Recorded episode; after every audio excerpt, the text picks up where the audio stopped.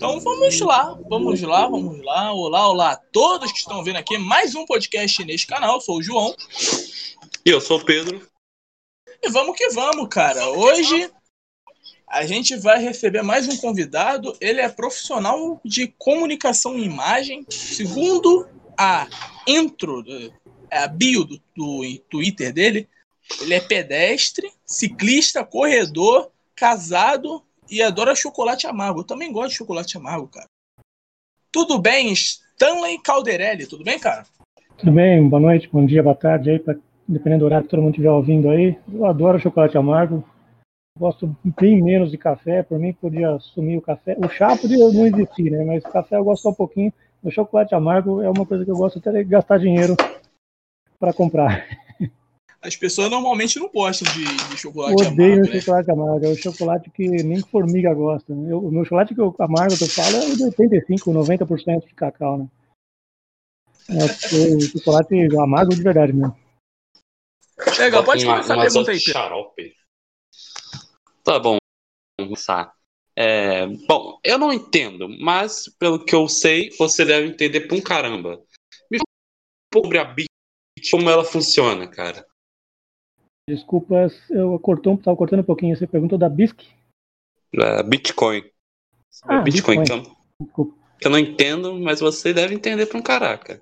Me Eu explica um pouco aprender, sobre a Bitcoin. tentando- também estou no mesmo barco, tentando entender, tentando aprender tecnicamente, tem um monte de coisa. É muito diferente uma- a forma de, de atribuir valor né, no Bitcoin, mas já faz um tempo, estou tentando, convivendo um pouquinho mais, e entendi que uma coisa que eu, entendi, pelo menos, é que é um- algo que tem oferta é, restrita e até vai ser decrescente relativamente em relação à economia mundial. E como tem demanda constante, no mínimo demanda constante ou crescente, o resultado disso é ganhar valor. Né? A demanda é o aumento de valor, né? preço é a tradução disso quantitativamente. E respondendo mais especificamente a pergunta, o que é Bitcoin, é, tem gente que fala que é uma simplesmente uma unidade digital é, determinada por endereços e é transmissível é, de uma de- entre endereços, entre chaves, né, entre entre pontos. né? E esses essa vou tentar explicar melhor. Ele é como se fosse uma mensagem, né, de uma de, que vão de pontos de uma coisa descentralizada, de um ambiente, de uma rede descentralizada, que não tem um dono, não tem um servidor central único, e que todos esses pontos têm a mesma, sempre a mesma informação de todos é, a respeito das transmissões de, uma, de um ponto para outro, de uma transação com outra, né? O Bitcoin não é anônimo, né? As transações não são anônimas, né? É, a rede é pública, consultável e todo mundo consegue saber de qual endereço foi quantas unidades para qual endereço. O que não se sabe é quem, qual CPF, qual RG, qual pessoa é, está em cada, em cada ponto, em cada endereço, ali, no de cada chave pública ali que aparece. E é uma forma de transmitir informação, transmitir mensagem, como se fosse isso, de forma totalmente distribuída, totalmente descentralizada, sem ter um dono. E as pessoas, ele nasceu para, com o propósito de ter valor atribuído. né? Não existe valor intrínseco em nada, mas as pessoas passaram a, a entender o propósito daquilo que é receber valor em relação monetário, né? Em relação e como tudo que está no mundo que já está rodando aí, né? Acabar fazendo uma relação com as outras coisas que já têm valor atribuído, por exemplo, as outras moedas eh, estatais, né? Então é por isso que a gente diz uma coisa vale tanto em relação vale vale tanto da outra, outra outra coisa vale tanto dessa primeira. E mas enfim, o Bitcoin é uma unidade, apesar de ser digital, é, e o ponto principal, né? A gente pensa em tudo que é digital pode ser copiável, duplicável, multiplicável, etc. E, e, portanto, fraudável, mas o funcionamento do, de moedas digitais, a primeira coisa que tem que ser, que tem que acontecer, é não permitir uma duplicação, um gasto duplo, né? Então, senão seria possível qualquer um alterar um, um registro de, de, uma informação, de uma transação, fazendo um gasto duplo de uma coisa, de um valor para si mesmo, né, por exemplo. E isso é impossível porque todo mundo, todos esses nós, todos esses pontos da rede têm a mesma informação e se alguém tentar fraudar, tentar fazer alguma coisa que não seja verdadeira para todos os outros, todos os outros, na hora de gerar um próximo bloco de transação, vai olhar aquela informação e falar, não, isso não é verdade, e porque não bate com nada das outras informações. Né? Todo, todo histórico está diferente, é, nessa informação está diferente em todos os outros históricos. Portanto, essa transação vai ser, esse gasto duplo, essa tentativa né, de gasto duplo, vai ser rejeitado pela rede toda. Para que isso fosse possível, esse gasto duplo, essa fraude fosse possível, né, um gasto duplo fosse possível, teria que haver um ataque, né, um domínio de 51%, que é uma das formas de poder fraudar, né, dizem. É uma coisa muito, muito, muito difícil de acontecer. Entendi, Mas eu falei muita coisa, eu acho que, não sei se é, é fácil de explicar tão, tão de cara assim. Não sei o, o quanto vocês não sabiam, né? O quanto não tinha ideia do que era. Mas eu falei como se, para quem nunca ouviu falar. Tem muita coisa mais técnica que é para entender, né? E é mais, mais difícil de, de falar aqui. E que eu mesmo. Tirando mais uma dúvida. Tira, desculpa interromper. É, tirando mais uma dúvida sobre a Bitcoin, dá para se dizer que ela pode se comparar a igual a tipo euro, dólar, ien, esses dinheiros, por assim dizer? Comparar em que sentido? Não comparar assim no sentido do valor, no sentido de igual, ser tipo igual ao dólar, tipo o euro, cotação. Tal. É, a tua tipo pergunta é tipo cotação, igual. Ah, o dólar tá 5 é. reais, velho. Tipo... É, em cotação e também no modo de uso, tal, tipo, os americanos eles usam dólar, os chineses, asiáticos usam ien, naturalmente. Europeus usam ien, basicamente. Então dá para se dizer que o mundo usam todo euro. usaria. É. Dá para se dizer que dá para usar modo de usar dinheiro. No modo de for... usar não. No modo de usar é muito diferente. Mas o que se faz é comparação de valores, né? Porque são coisas com menos demanda, outra mais demanda mais quantidade, menos quantidade, aí você faz tipo de equiparação, de comparação. Agora, no modo de usar é muito diferente. O modo de usar seria diferente. Tecnicamente é muito diferente, porque ele dispensa um banco, né?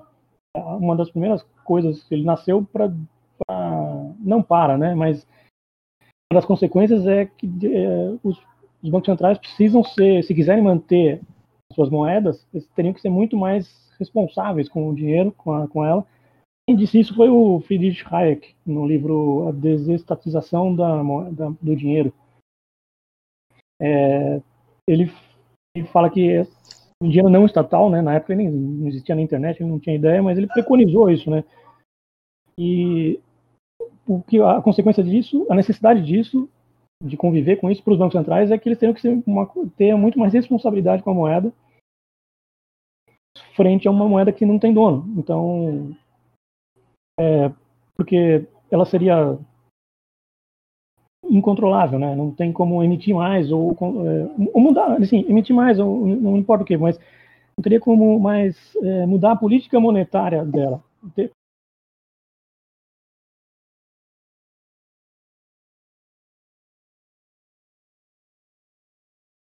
Para mudar a política monetária do Bitcoin, uma modificações pequenas foram feitas para aprimorar, para resolver problemas, para evitar um bug lá na frente e tal de ciclos e tal. Mas, enfim, é, a parte, como se perguntou, a comparação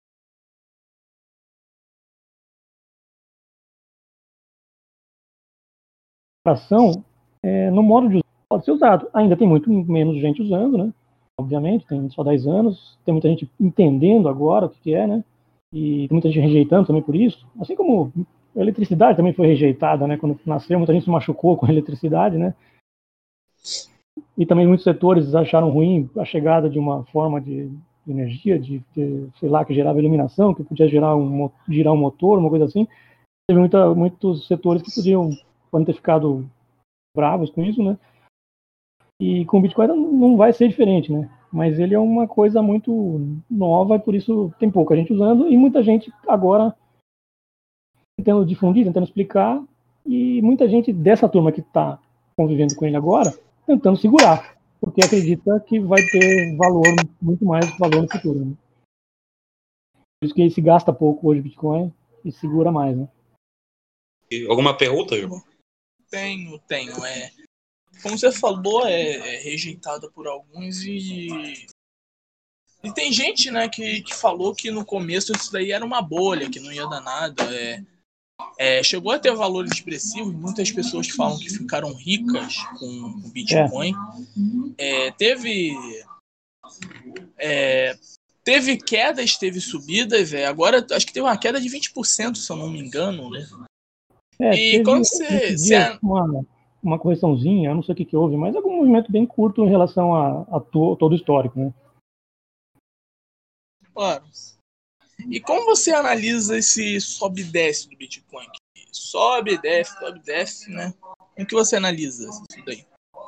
Eu entendo que vai diminuir à medida que as pessoas que for sendo massificado, à medida que as pessoas forem tendo mais, carregando mais, convivendo mais com ele, né? É assim como o real é em relação ao mundo inteiro, né? Hoje o real, acho que é a penúltima, última moeda, a pior do moeda do mundo, né?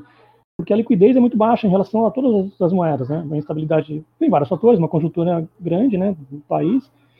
E aí a moeda real, com consequência dela, acaba sendo uma liquidez pequena, né? Numa uma quantidade, porque a quantidade fica pequena na mão do resto do mundo. Né? Em todos os outros países, pouquíssima gente por aí no mundo tem real, né?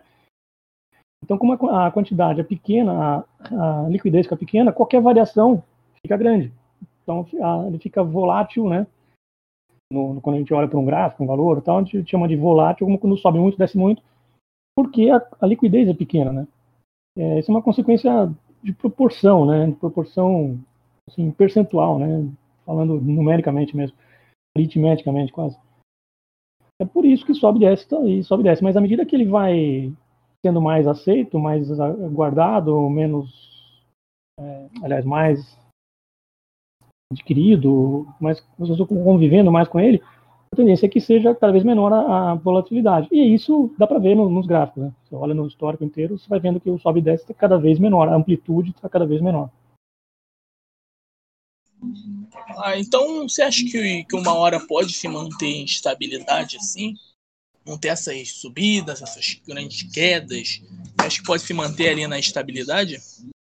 Eu acredito que sim, porque toda, toda unidade de toda moeda, né, que, que busca ser uma unidade de conta, né, não, não, assim, não é um Bitcoin que busca, né, ele não tem um dono, ele não tem ninguém para estimular ele, para provocar isso nele, assim como tem as moedas estatais que tem um dono, aí os estados vão provocando ela para que ela tenha, né, como se ela pudesse humanizar, né, esse objeto, a ter um interesse, né, em ser unidade de conta, em ser uma buscar uma estabilidade. Mas é uma consequência do uso da maioria das, das pessoas, da massificação do uso e essa, essa ganho de estabilidade. É uma coisa natural, né? Porque as pessoas vão, assim que vão é, convivendo mais, vão atribuindo menos valor na hora de vender ou de comprar. Porque vão entendendo tudo junto, não vai acontecendo tudo junto. Os riscos né, de, do, do, desse ativo, né, que as pessoas têm começado a guardar, vão caindo, né, que esse, o risco vai caindo. Então, o, o valor né, do preço né, das, das moedas, qualquer coisa, é, uma, é um sinal de que as pessoas a variação desse valor é um sinal de que as pessoas veem um, é o tamanho do, do, risco que as pessoas veem, né, naquilo, né? Ah, eu quero vender por mais porque eu preciso que aquilo valha mais. Eu quero comprar por menos porque eu acredito no, naquilo. Eu quero ter mais daquilo.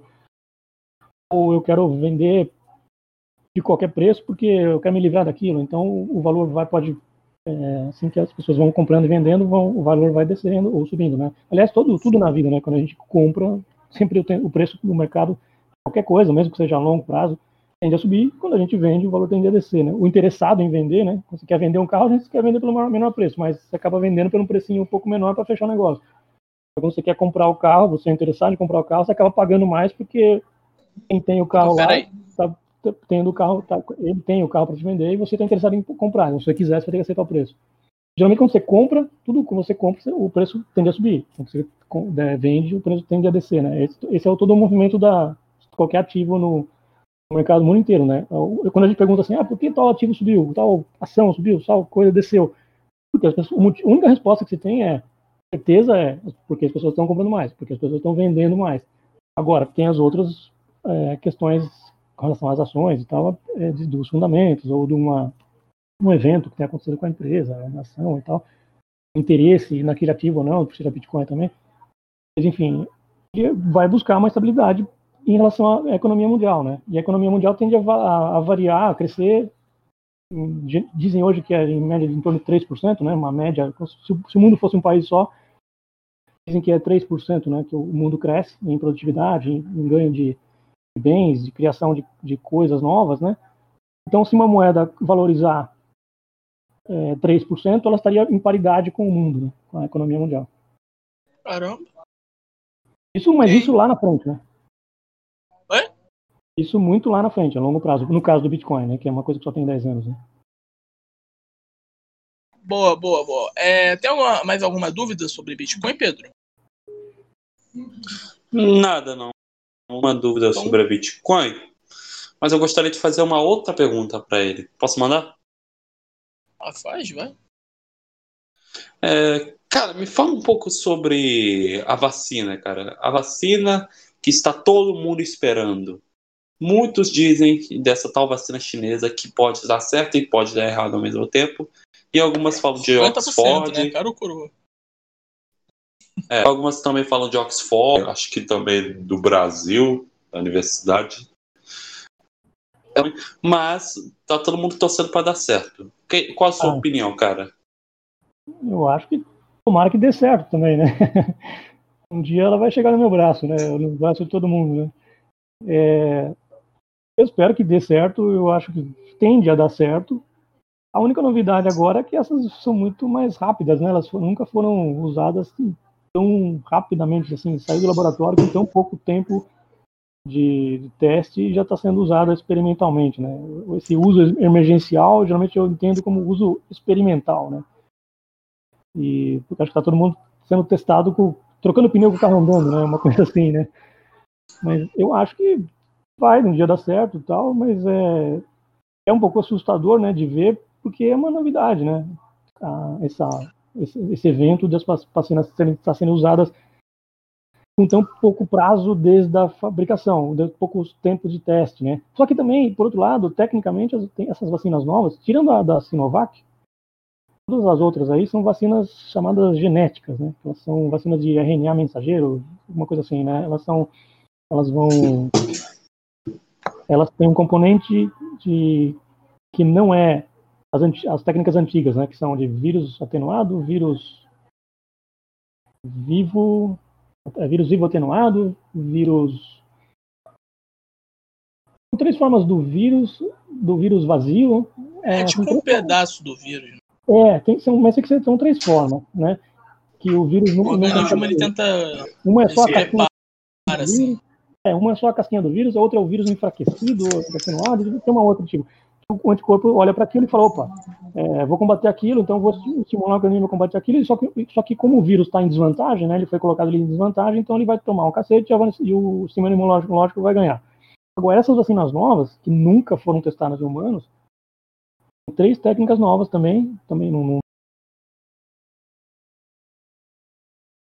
lembro os nomes aqui, mas é, tem uma que é pega uma subunidade do vírus, uma coisa genética do vírus, que, que leva na, entra na célula no- da- do corpo humano e vai para estimular a célula a produzir uma proteína que vai ser jogada para fora, que vai cair na corrente sanguínea, e aí o, essa proteína é similar, aliás, ela, ela vai combater o, o vírus que entrar, porque ela tem uma similida- similaridade com, com esse vírus, então ela foi desenhada para ter essa consequência lá genética, né? E beleza, é uma técnica nova e tal. O que a gente não sabia é que a gente nunca tinha feito é, e, pode não saber o que pode acontecer por conta desse prazo, né? Por exemplo, a gente viu aí nas, nas notícias todas é, as, as reações, né, de, das pessoas, reações alérgicas, uma paralisia, coisas temporárias e tal. Algumas que podem ser temporárias, outras que não podem ser, não sei, né? Mas nunca teve um teste é, que, com algum voluntário, né, alguém que quisesse fazer, participar do teste, de mais de um ano, mais de dois anos, para saber que que reação que poderia dar depois de dois anos, ou de três anos, né? Porque tem, tem muitas vacinas dessas antigas aí. A pessoa fala, ah, o tempo médio, o tempo mínimo de fazer uma vacina foi de quatro anos, porque a da cachumba levou quatro anos. Cachumba não, É, a foi, da. foi, foi. É, parece cachumba. Mas eu soube que ela foi retirada depois, porque deu algum problema aí para aprimorar ela de novo. Ah, eu, eu, eu- um artigo que eu li em abril de 2020 sobre por conta desse papo de vacina, de, de pandemia, não sei o quê, era, era da revista Veja. Eu acho que tem um gráfico, um cronograma circular que mostra o tempo de um cronograma, é uma timeline só que circular e fala do tempo de, das vacinas no mundo, várias doenças e aí tem o, um, uma timeline circular assim, mostra cada linha dessa desse, desse ciclo. São vários ciclos, um dentro do outro. E um, um dá a volta quase toda, o outro dá uma voltinha pequena, que né, depende do tempo que cada um levou, que é o tempo da, da doença existir até a vacina ser finalizada e ser, ter sido como ter estabelecida como segura e aplicável e tal. E tem, tem doenças desde 1880 e pouco até o ebola, até sarampo. A do ebola foi a última que eu tenho lá, que é- foi a, a vacina saiu finalizada em do- dezembro de 2019, levou 45 anos. E a mais curta que levou é a do ebola. E a mais curta que levou foi a do sarampo, que levou 10 anos. Tem umas outras com 12 anos, 13 anos, que é contra. é, é, como é que chama? Câncer de colo do útero, é, algumas coisas assim que levaram 15 anos, 13 anos, 12 anos, uma coisa assim. E as outras tudo 40, 40 50, 60 anos. É engraçado que depois de de 1950, nesse ciclo dá pra ver, é, o tempo de, de, de, de finalização para aplicar a vacina demorou muito menos. Em 1950 demorava muito. Depois de 1950 começou a reduzir muito, muito, muito, muito. E aí agora tem técnicas novas, né? Essas vacinas genéticas aí. Mas tomara que dê certo. É, é mesmo. Agora eu vou fazer uma questão aqui. Que, cara, eu eu vejo alguns algumas páginas, alguns vídeos de, sobre anarcocapitalismo, só que eu não entendo muito. né? Mas eu concordo em, algumas coisas, assim. Pelo menos 70% ali eu concordo. Levei Cara, tem anos. como, tem como você explicar do básico ali, do para eu entender sobre o que é anarcocapitalismo? Hum, nunca formatei uma ideia assim, mas eu tento explicar que é uma base de, do capitalismo é o voluntarismo. E o princípio maior é a ética da propriedade privada. E disso deriva a não agressão né, a qualquer propriedade, sendo propriedade um bem de alguém ou o próprio alguém, né, a autopropriedade. Não o libertarianismo, né, não não tá, não é uma questão sobre soluções, é uma questão sobre ética, acima de qualquer coisa. E hoje eu hoje estava vendo um livro chamado um dos livros mais didáticos que eu vi, que eu já vi, aliás, de 2005, do chama Marcelo Mazzilli. Ele chama Ado? Não, obrigado. É, ele fala uma frase no meio do livro que libertarianismo, os libertários querem, eles, não querem, que é a frase dele? Eh, Libertários não querem salvar o mundo, eles querem se libertar do mundo, né? Eles querem se livrar do mundo, né?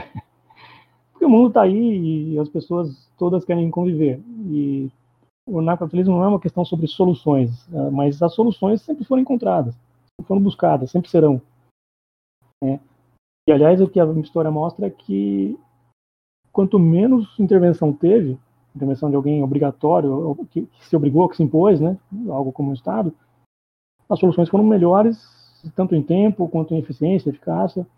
E sempre houve erros, sempre vai, haver erros, e, e por meio deles vai chegar a ter acertos, né? A gente, a, a gente vive assim, né? A gente observa a gente, as nossas, nossos resultados e os resultados dos outros.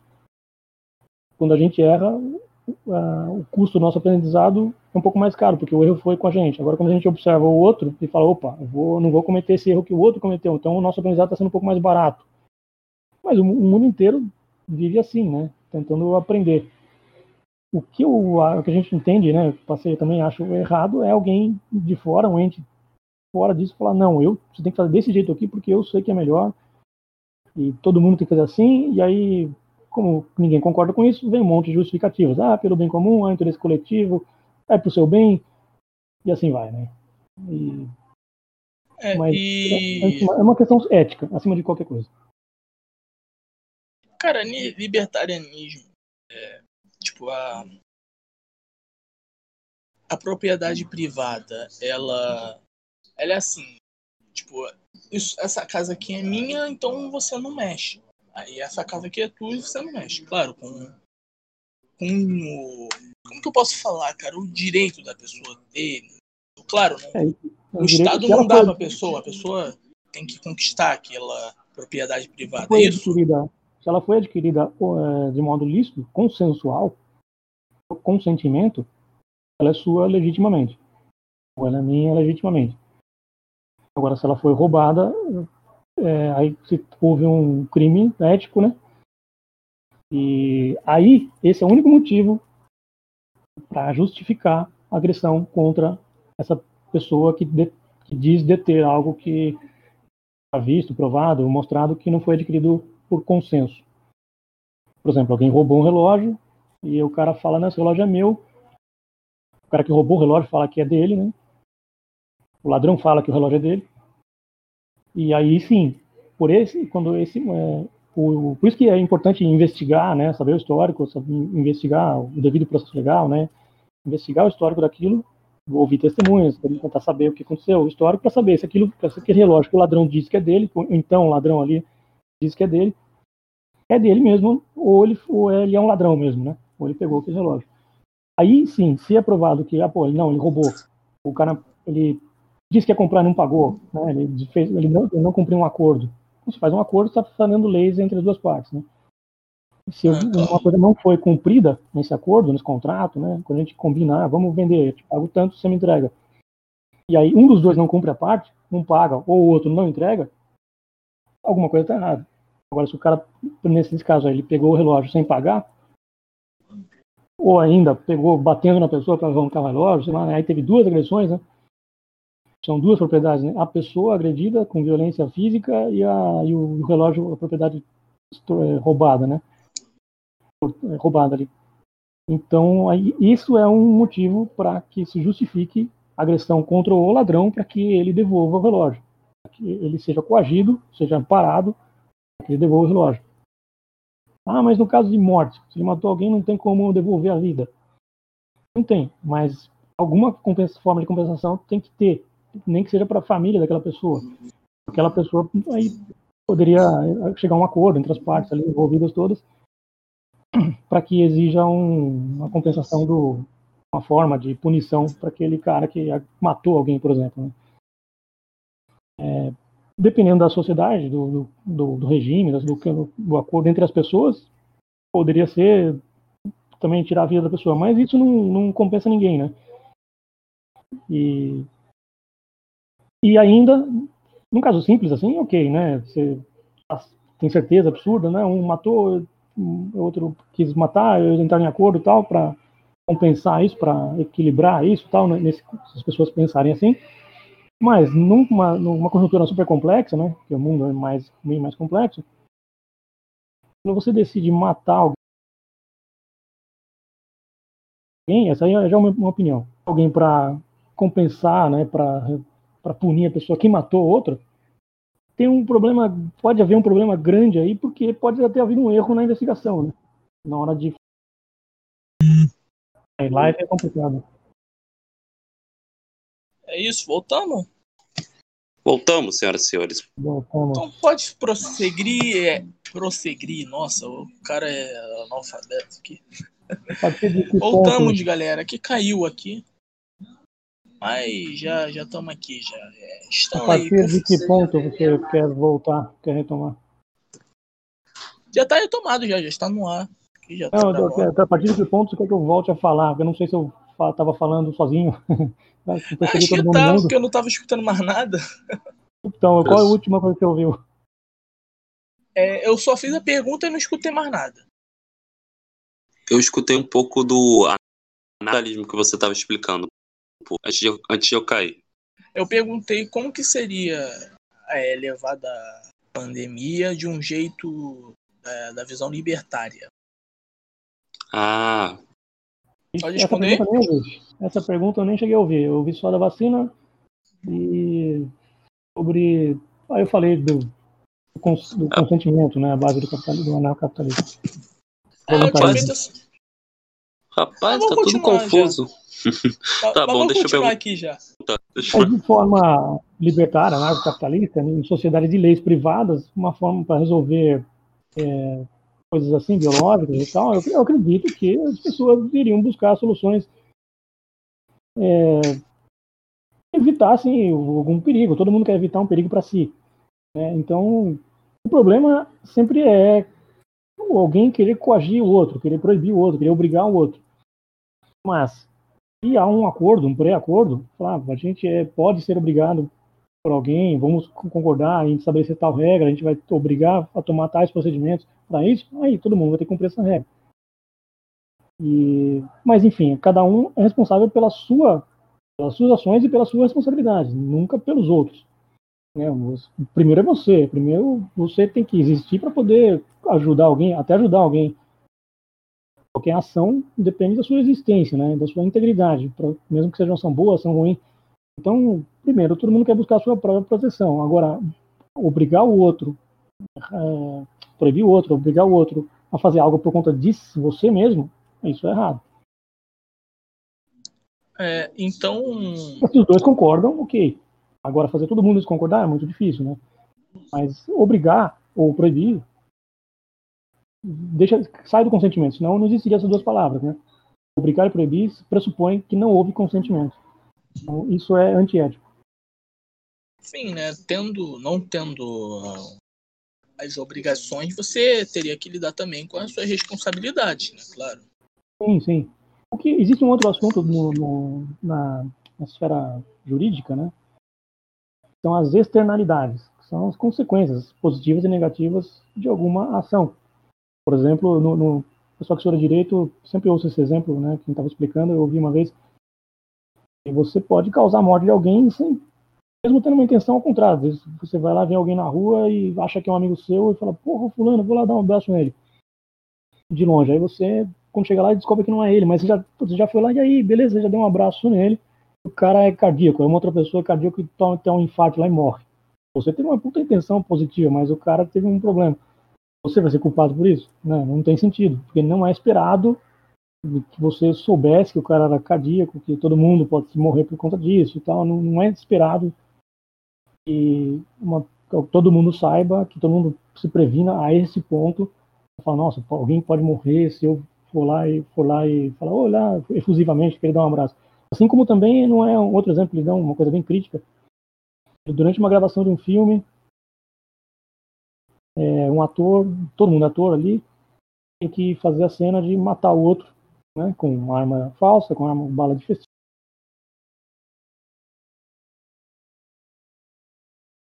né, com efeito especial ali, muito de forma maliciosa, obviamente, coloca uma munição de verdade na, na, na, na pistola ali, no revólver, e o cara dispara e o outro morre. O cara vai ser tem que ser penalizado por isso, tem que ser preso, incriminado por isso? Não, nenhum, nem no, nem no positivismo, no direito comum, né, da justiça vigente hoje no mundo, é visto assim porque não é esperado que nessa situação o ator ali ele tem que verificar se aquela munição é ok, se aquela, as condições todas estão ok. E, aliás, teve um exemplo disso na história, não sei a idade de vocês, mas teve um, um exemplo disso na história no cinema, em que o Bruce Lee, vocês sabem dele, é um cara que lutava Kung Fu, né? ele morreu por conta disso. Ele morreu no cinema com uma bala de verdade quando deveria ser de festim. Pô. Era um cara que queria matar ele, né? E conseguiu dessa forma, né? E Pedro, você tem alguma pergunta? Fala aí, Pedro.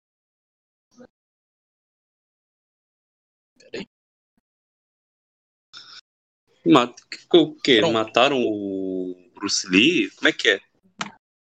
Eu não sei se eu estou sabendo exatamente, se eu estou contando, lembrando exatamente corretamente da história, mas ele morreu num, numa gravação de um filme. Não sei se o contexto foi exatamente esse, mas eu, eu acho alguma coisa me sempre é, quando eu lembro dessa história é isso, alguém que botou uma, uma bala de verdade numa pistola e ali a cena era dele tomar alguém atirar nele, né? E a, e a pessoa acertou, né? E a bala era de verdade. É isso que eu eu preciso pesquisar de novo, espero não estar errado, mas eu sempre ouvi essa história e ele morreu numa gravação do cinema, né? Agora, a questão é, o cara que atirou, o ator, né, que atirou, sabia que a bala era daquele ali. Agora, se o cara sabia, né, se ele confessar que sabia, aí sim. Ele agiu voluntariamente, com dolo, né, com intenção, para matar alguém, né? Aí muda, muda o contexto. Muda ah, então... Pô, tá... Então ele assumiu, né, risco daquilo, né?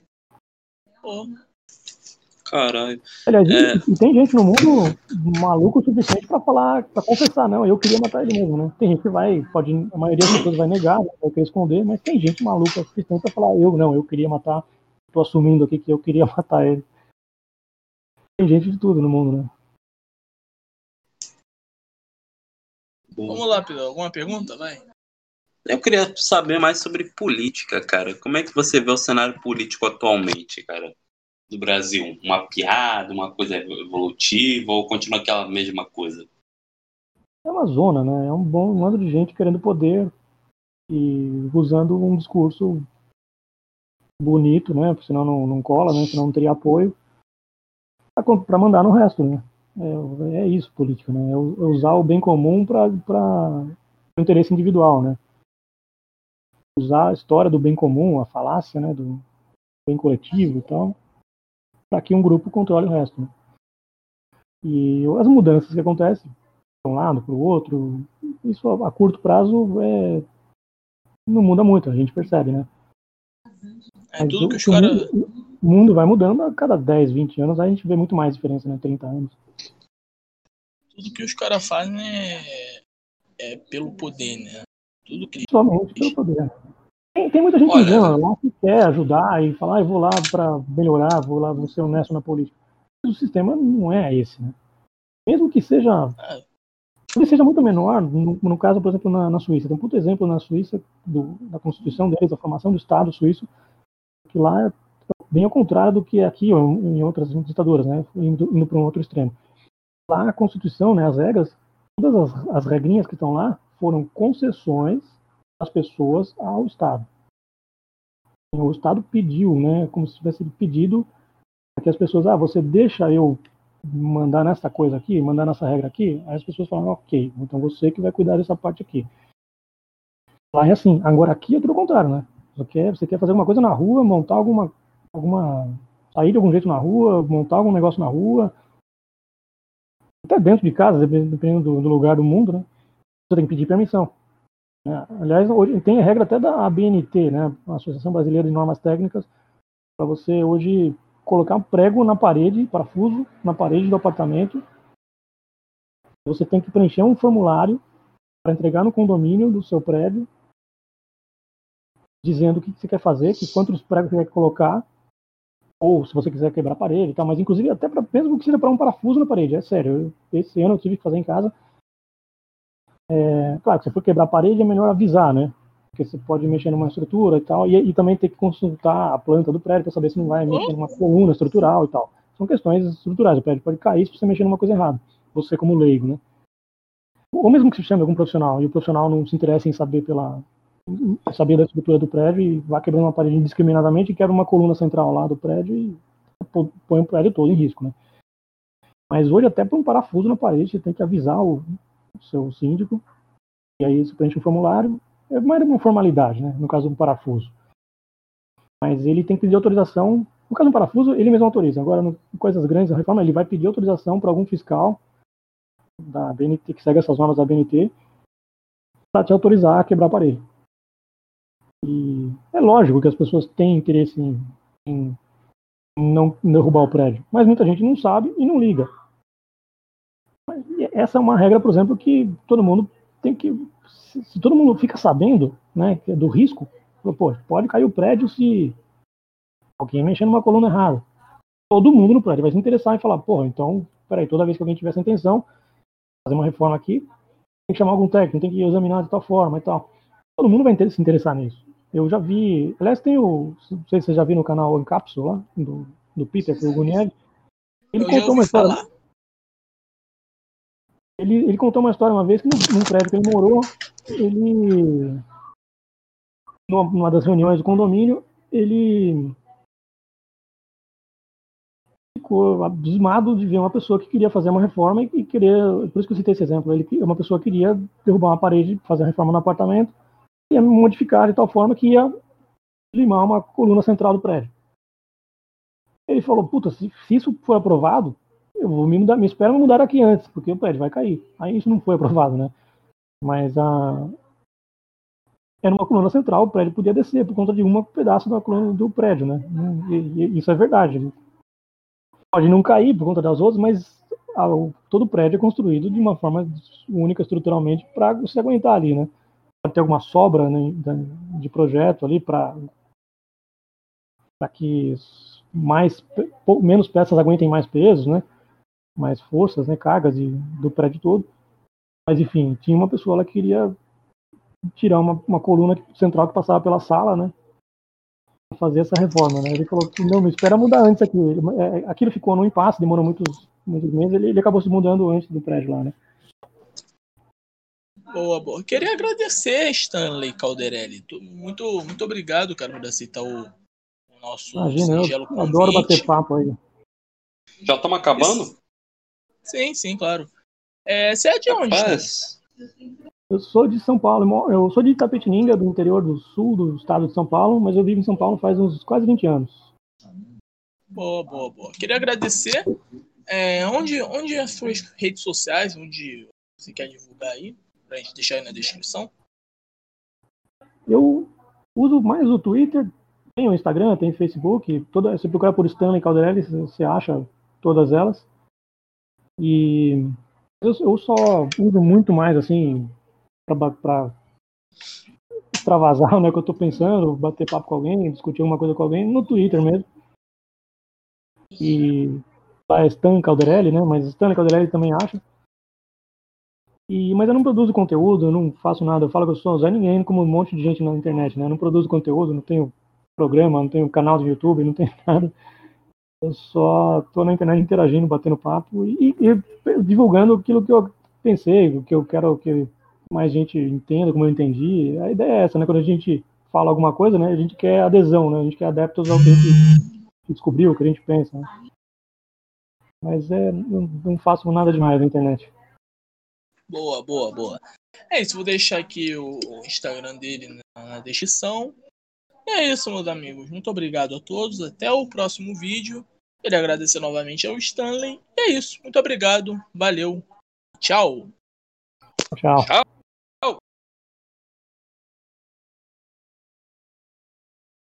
se ainda está gravando, então tá de boa. Então dá um minuto palavrinha.